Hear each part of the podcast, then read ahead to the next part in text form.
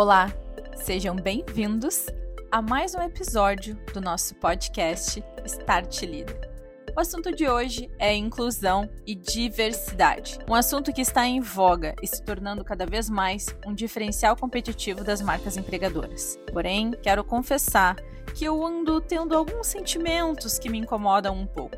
Eu observo também que esse assunto está virando comercial e comercial demais e vivido de menos. E quando falamos de uma empresa que tem em sua cultura a inclusão, o foco central é a liderança, pois é o meio que fará reverberar a cultura inclusiva e adaptativa sendo vivida sentida. Mas será que as lideranças possuem a mentalidade correta sobre esse assunto? Para mim, ser um líder inclusivo começa através do sentir. Não adianta termos repertório, informações, se não houver um sentimento genuíno. E para embasar esse podcast e trazer bastante fundamentação com dados e fatos, você sabia que líderes inclusivos têm 17% a mais de chances de terem um alto desempenho e 20% maior de tomar decisões? E 29% mais chances de ter comportamentos colaborativos. Além disso, uma melhoria de 10% nas percepções de inclusão aumenta a frequência no trabalho em quase um dia por ano por funcionário, reduzindo o custo de absenteísmo. É isso que nos diz o artigo de Harvard. E eu convido a minha amiga Daniele Soares para falar um pouco mais de números a respeito de inclusão e diversidade. Olá, minha amiga, muito feliz de estar aqui novamente, né? Olá, starters! Estamos aqui com mais um novo episódio do nosso podcast Start Leader. Aqui quem fala é Daniele Soares e eu estou muito feliz de falar, né, sobre esse tema aqui no nosso podcast Start Leader. Então, como a Liz já falou, sejam muito bem-vindos. Se acomodem, sentem conosco nessa mesa de conversa e vamos juntos construir mais um contexto de conhecimento para alavancar sua carreira na liderança. E aí, para poder somar as estatísticas iniciais que a minha amiga Liz trouxe, eu gostaria de mencionar alguns dados importantes. Algumas questões importantes de dados estatísticos, né, para permear aí a nossa discussão. É interessante a gente verificar que, por exemplo, 67% dos profissionais consideram diversidade como um importante fator ao escolher um empregador. Isso é uma pesquisa que foi feita em 2014. Outra pesquisa, né, 34% da receita de empresas mais diversas vem de produtos e serviços inovadores, contra 25% das empresas com grupo de comparação. Isso é de 2017. A Deloitte, por exemplo, publicou em 2018 que 53% dos milênios deixariam seu atual emprego para uma empresa mais inclusiva. Uma pesquisa da empresa de consultoria e gestão McKinsey Company que diz o seguinte, que as empresas com diversidade étnica e racial têm 35% mais chances de ter rendimentos acima da média do setor. Como a gente pode ver verificar, esse é um assunto indispensável para o desenvolvimento das organizações na atualidade. Então não é possível, mas só entender que é importante a gente ter diversidade e inclusão. A questão agora é aplicar de forma integral, trabalhando o contexto cultural das organizações. E para poder trazer né, o início dessa nossa discussão, vamos fazer um arcabouço de alinhamento de alguns conceitos, e aí eu vou passar a palavra para minha amiga Alice para ela poder explicar para a gente em detalhes o que, que de fato, né, minha amiga, é, é uma liderança inclusiva. Vamos explicar aí para os nossos ouvintes o que, que é um líder inclusivo. O conceito de liderança inclusiva é garantir que todas as pessoas sejam tratadas com equidade, atuando para que elas sintam-se seguras e pertencidas. Para mim, esse processo, para ele acontecer, para ele funcionar, é preciso sentir. Eu insisto muito nisso.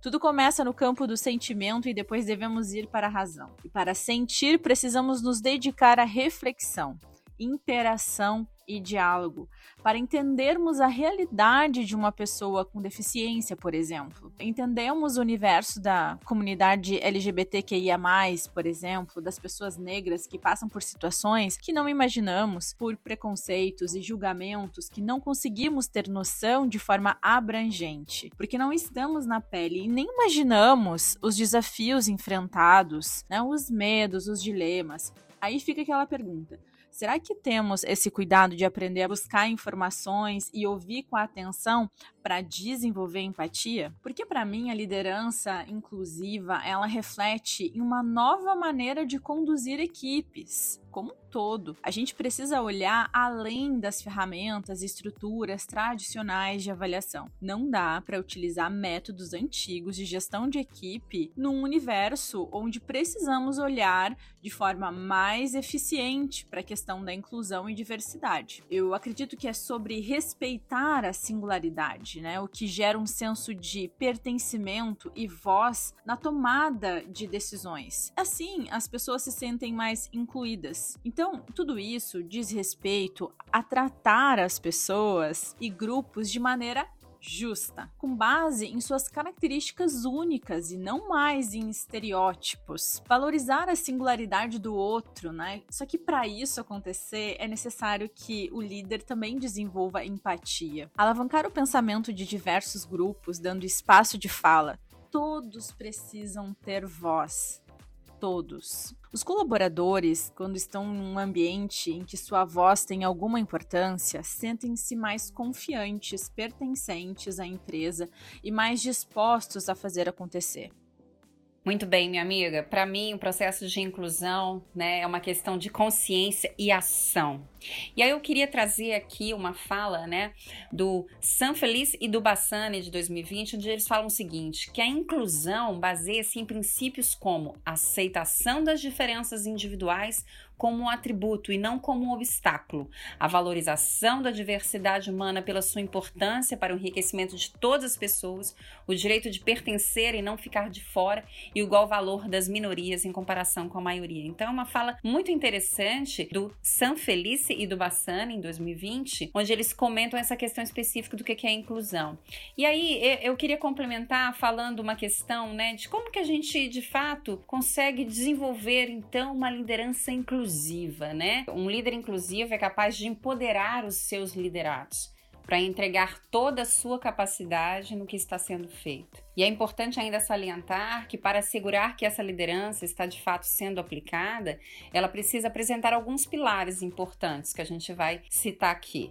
O primeiro deles é o comprometimento, que é preciso dedicação para entender sobre o tema e as diversidades ali presentes. Coragem, além de querer, precisa ter coragem para colocar em prática. Né? Não basta saber que a diversidade existe, precisa ser um agente transformador, precisa empoderar e encorajar os liderados. E curiosidade. Curiosidade, acredito que é um dos pilares mais importantes. Haja vista que o líder, embora seja líder, não saiba e entenda de tudo. É preciso ter curiosidade para aprender e ouvir os liderados. Então, são, são alguns pilares que eu gostaria de citar aqui, né, minha amiga, para que a gente possa aí dar um, um arcabouço de ação dentro da diversidade e inclusão para os nossos ouvintes, né, para os nossos líderes que estão aí nos escutando. Então, é, é, é, importante também perceber, dentro desse contexto desses pilares, que a gente, é, a gente também fala de questões importantes relacionadas à cultura trabalhar o comprometimento, a coragem, a curiosidade, né, dentro de um contexto cultural, porque a diversidade e inclusão ela tem que fazer parte do processo cultural da organização. Ela não deve existir somente dentro de um alinhamento específico isolado, ela deve fazer parte de um conjunto completo. E eu ainda acrescentaria mais três competências que acho fundamental, que é o conhecimento de preconceito, inteligência cultural e colaboração. Para mim, a respeito do conhecimento de preconceito, os líderes inclusivos, eles devem estar atentos aos vieses inconscientes, né, que é o calcanhar de Aquiles de um líder, resultando potencialmente em decisões injustas e irracionais. Então eu vejo assim como um grande ponto que o líder deve prestar atenção, criar repertório sobre isso e colocar na prática, vivenciando isso no seu dia a dia. Então, no contexto de talentos diversos, três pontos importantíssimos de gestão para fazer esse processo de liderar de forma inclusa e adaptativa. Primeira coisa, como que olhamos os resultados? As classificações de remuneração, desempenho, bem como as oportunidades de desenvolvimento e promoção, são alocadas com base em quê? Na capacidade, no esforço ou na distribuição que reflete algum tipo de viés? Como que medimos os resultados? e tem algum viés nessa medida, os resultados, a forma como a métrica, como ela é constituída, ela tem algum viés? Não é justa. Então, isso eu acho que é muito importante as empresas se atentarem a isso, principalmente a liderança. E os processos, né? Os processos são transparentes, são aplicadas de forma consistente, tem base em informações precisas e às vezes a gente fica um pouco refém do achismo, livres de preconceitos? Incluem as opiniões dos indivíduos afetados por essas decisões? Todos têm espaço de voz, o que eu falo a respeito do compartilhamento de ideias. Isso é muito importante. E depois, comunicação. As razões das decisões tomadas e os processos aplicados são explicados às pessoas afetadas e elas são tratadas com respeito? Sabe, o quanto que esse ambiente é seguro para debate, para diálogo, compartilhamento de ideias todas as pessoas são ouvidas, todas as pessoas têm voz, o quanto que isso é promovido e desenvolvido. E vejo liderança como peça-chave para ser uma alavanca desse processo. E depois, um traço que eu acho muito importante é o líder ser culturalmente inteligente. Líderes inclusivos são confiantes e eficazes em interações transculturais. Embora seja importante uma compreensão das semelhanças e diferenças culturais, reconhecer como a sua própria cultura, entende? Afeta a sua visão pessoal de mundo, né? Os nossos viés, as nossas crenças, nosso contexto de criação familiar, né? O ambiente em que crescemos, né? As crenças que foram uh, sendo constituídas ao longo da cultura que a gente estava inserido, né? E também uh, como que os estereótipos culturais podem influenciar as nossas expectativas em relação ao outro. Será que a gente para para pensar a respeito disso? Né? Então aprofundar a nossa compreensão cultural. Estamos atentos a culturas diferentes? Estamos nos informando, procurando ter informações e ouvindo pessoas de culturas diferentes? E para aprender, né? E ter experiência através desse ambiente que muitas vezes para nós é desconhecido e a gente vive na nossa bolha, né? Sem entender que existem uma diversidade de culturas ricas que podem promover um grande conhecimento. Essa curiosidade leva a valorizar ainda mais as diferenças, para somar, desafiando as tendências etnocêntricas, né? Que levam as pessoas a julgar outras culturas como inferiores à sua, permitindo que elas construam conexões mais mais fortes. Olhar para o diferente com olhar de curiosidade, respeito. E a primeira pergunta a se fazer é: o que eu posso aprender? O, o que é rico para mim? O que pode agregar no meu conhecimento e através disso fazer a diferença nas minhas atitudes, na minha forma de pensar? E depois, um traço que eu acho assim ó, muito importante, eu queria trazer um exemplo pessoal, que é um traço colaborativo. Os líderes inclusivos precisam capacitar indivíduos, não não só para entender esse contexto de inclusão, mas para criar e alavancar o pensamento de diversos grupos. As pessoas precisam uh, promover esse compartilhamento, o olhar para o outro, se ver como um time, ter essa sinergia. Sabe, eu acho que a empatia é um elemento chave. É sobre trabalhar juntos, construindo ideias um dos outros para produzir algo novo e resolver algo complexo juntos. O quanto que isso é desafiador desde sempre, né? Compartilhar diversas perspectivas e uma gestão que acabe sendo mais justa, né? A diversidade do pensamento é um ingrediente crítico para uma colaboração colaboração eficaz, né? longe uh, de serem guiados por sentimentos ou de deixarem o sucesso ao acaso. Os líderes inclusivos adotam uma abordagem disciplinada da diversidade. Isso precisa ser ter um pragmatismo nisso, um cuidado em relação a esse pensamento, prestando muita atenção à composição da equipe e aos processos de tomada de decisão empregados. E ao longo do tempo, o líder sendo a peça-chave do desenvolvimento dessa mentalidade, a tendência da equipe é ver o líder agir e querer ser igual, se esperar, ter como referência, imitar as atitudes e assim a gente vai indo, vai promovendo. E eu quero trazer o quanto que esse assunto pode aprofundar mais e o quanto que ele é muito mais abrangente, principalmente quando se trata do, de nós mesmos como seres humanos, sabe? Essa questão da colaboração. Será que nós, hoje, como pessoas, estamos atentos às dificuldades dos outros? Que têm características diferentes, não só de pensamento de cultura, mas questões físicas, por exemplo.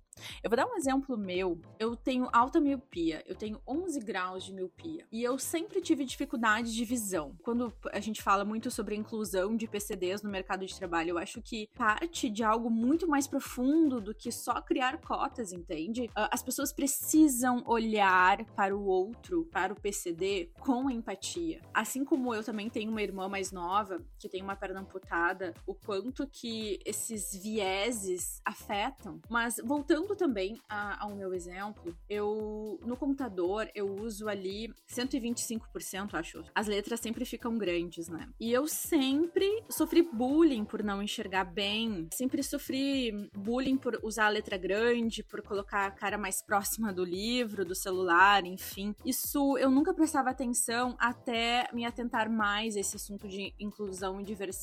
Aí eu tava no computador e veio um colega meu e disse assim: Nossa, Liz, vai colocar um óculos, vai trocar tuas lentes de contato, tu não tá enxergando? Olha só o letrão. E começou a rir. Nossa, aquilo me constrangeu. Todo mundo sabe que eu sou míope, que eu enxergo mal e tudo mais, que eu enxergo pouco, eu tenho acuidade visual baixa. Aquilo me constrangeu, sabe? E não foi nenhuma nem duas vezes. E eu lembro que ele às vezes me apresentava planilhas de Excel para ver e eu iria aumentando e eu ficava com vergonha de aumentar aquilo, porque eu sabia que aquilo ali ia ter um deboche, ou a pessoa dizer, ai, não acredito que tu não consegue enxergar. Sabe aquela falta de empatia? E eu comecei a prestar atenção através do meu exemplo. E eu falei para ele, olha, eu me sinto muito constrangida em ter que te falar pela milésima vez que eu tenho acuidade visual baixa e por isso as letras são grandes, e isso não é engraçado. Foi tão difícil assim para mim, sabe? Porque porque eu me senti muito diminuída. Eu me senti, nossa, eu pensei assim, meu Deus, eu só não enxergo. De resto, a minha inteligência ela continua intacta. E não tem graça isso. Não tem graça eu não enxergar. E, e assim, eu fui tentando colo me, me, colocar no espaço de voz, né? O quanto que aquilo me incomodava. Poxa vida, me incomoda isso. Não fala desse jeito. Então, assim, eu vejo, será que a gente presta atenção no nosso comportamento? Como que a gente enxerga o outro? E as dificuldades do outro? As diferenças diferenças do outro. Por que, que é engraçado quando uma pessoa não enxerga, entende? Então isso me, me fez pensar. Ou, ou, quando eu tava olhando no celular e a letra do WhatsApp tava super grande, veio um colega e disse: Meu Deus, mas tu é cega, hein? Cara, isso machuca, isso constrange, isso não é legal. E tu sabe que de tanto eu me posicionar e colocar a minha voz ali, esses dias, esse mesmo colega, ele veio e disse assim: Olha, Liz, eu fiz a planilha e eu já coloquei ela num zoom maior para que tu pudesse enxergar. Nossa, aquilo foi foi tão importante para mim, porque eu, eu pensei assim, meu Deus, ele entendeu. ele entendeu que realmente a gente precisa olhar para o outro e se adaptar, colaborar. Qual a dificuldade de me apresentar uma planilha com letras maiores? Qual a dificuldade de entender mesmo que eu não enxergo bem e que eu preciso de ajuda? Ou às vezes, quando me mostra alguma coisa no computador, fala o número que tá ali, não faz eu ficar ali enxergando.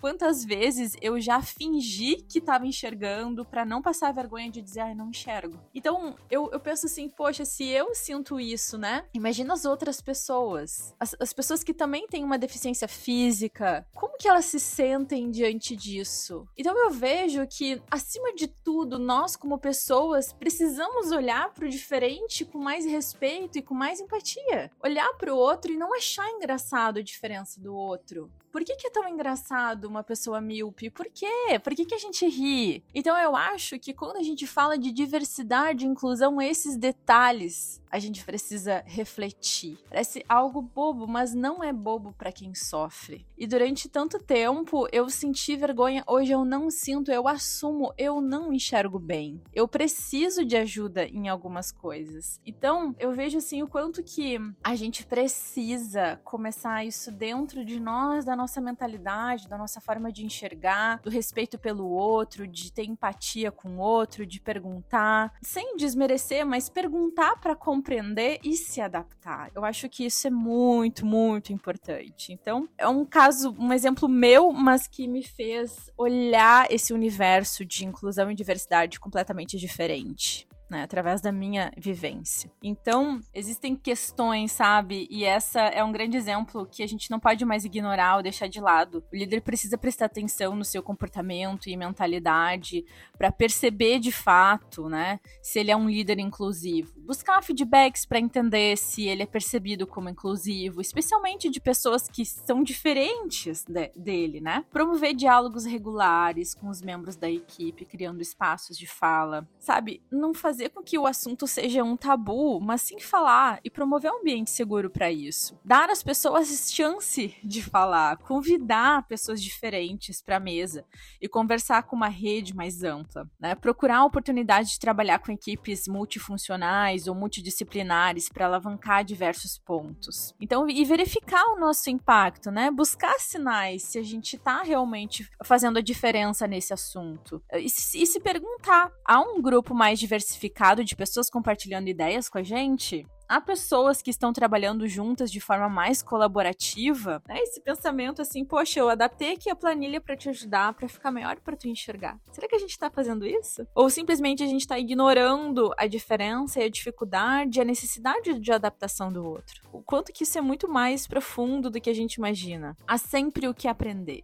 E isso é para a vida toda, né? Sobre como se tornar uma pessoa mais justa e acolhedora, para aproveitar esse poder da diversidade. Nossa, eu vejo assim, uh, depois toda a minha família, né, tem problema de alta miopia. Isso para nós sempre foi um problema normal e a gente nunca se considerou assim pessoas com deficiência, sabe? Tá muito normalizado isso dentro da minha família. Mas quando a minha irmã mais nova, aos 18 anos, teve que amputar a perna, né, depois de um acidente, o quanto que ela ensinou pra gente, meu Deus, ela ensinou muito para nós. A capacidade de adaptação, uh, nos convidou para olhar para esse assunto de forma diferente, a nossa família toda, né? O quanto que uh, ser PCD hoje é tão desafiador e o quanto que existe um preconceito, viés inconsciente, né? Minha irmã, eu já tive que ouvir ela várias vezes falar que ela só não tem a perna, o resto tá tudo funcionando cara, a gente te, precisa dizer isso, sabe? A gente precisa explicar isso. Às vezes para mim soa um pouco meio absurdo, mas o quanto que o viés atrapalha, quanto que atrapalha, o quanto que os julgamentos atrapalham. Então, a minha irmã hoje tem uh, 33 anos, 34, e, e tem um filho, e é uma pessoa maravilhosa que tem me ensinado muito sobre, sobre isso, sabe? E a gente vem abordando no nosso trabalho também de recrutamento e seleção através da RHF, o quanto que isso é urgente dentro das empresas e a gente tá começando, tá muito embrionário ainda, sabe? Essa mentalidade inclusiva, ela sim começa começa através da empatia e do sentimento. E a gente vive isso juntas, eu e minha irmã, na prática, sabe? Vendo, às vezes, os posicionamentos de liderança, às vezes a falta de informação, a questão dos vieses, o quanto que a gente precisa evoluir nisso. Mas eu fico muito feliz ao mesmo tempo de que esse assunto agora está cada vez mais em alta, tá na hype. Então a gente precisa aproveitar isso e fazer disseminar essa mentalidade tão importante que é questão de humanidade, sabe? Quando a gente fala assim, ah, um líder humanizado, a gente precisa prestar atenção nesse ponto, principalmente de inclusão e diversidade.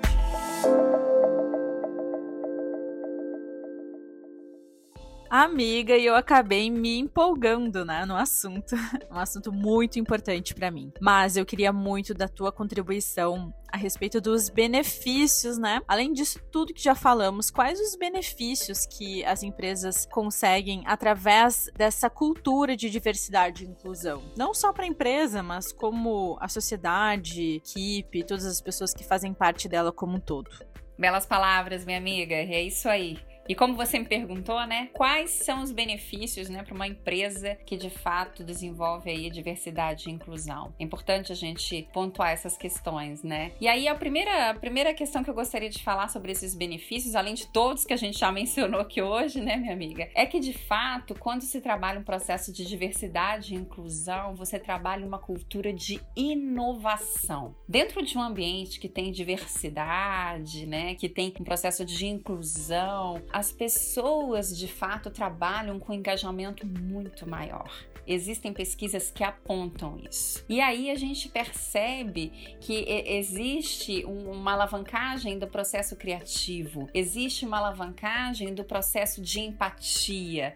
E isso vai né, ocasionar resultados de produtividade, obviamente, e lucratividade muito maiores. A gente já falou de dados estatísticos relacionados a isso. Então, são muitos benefícios. Não só benefícios relacionados às questões práticas da, da, de um contexto organizacional, mas os benefícios de harmonização das relações humanas num contexto como um todo. Até fazendo um parênteses aí a pesquisa longitudinal de Harvard, né, que fala sobre o que, que faz a gente feliz, né? E um dos maiores achados dessa pesquisa é, diz que a qualidade das nossas relações que fazem com que a gente seja mais feliz. Então, se a gente conseguir trabalhar bem as nossas relações no ambiente de trabalho, trazendo a diversidade e inclusão como algo pertencente de forma genuína ao nosso contexto, com certeza a gente não só vai ser mais feliz, como a gente vai proporcionar ambientes muito mais saudáveis. Então eu acho que é isso. Gente, um beijo grande para vocês. Foi uma alegria enorme estar aqui falando sobre mais esse assunto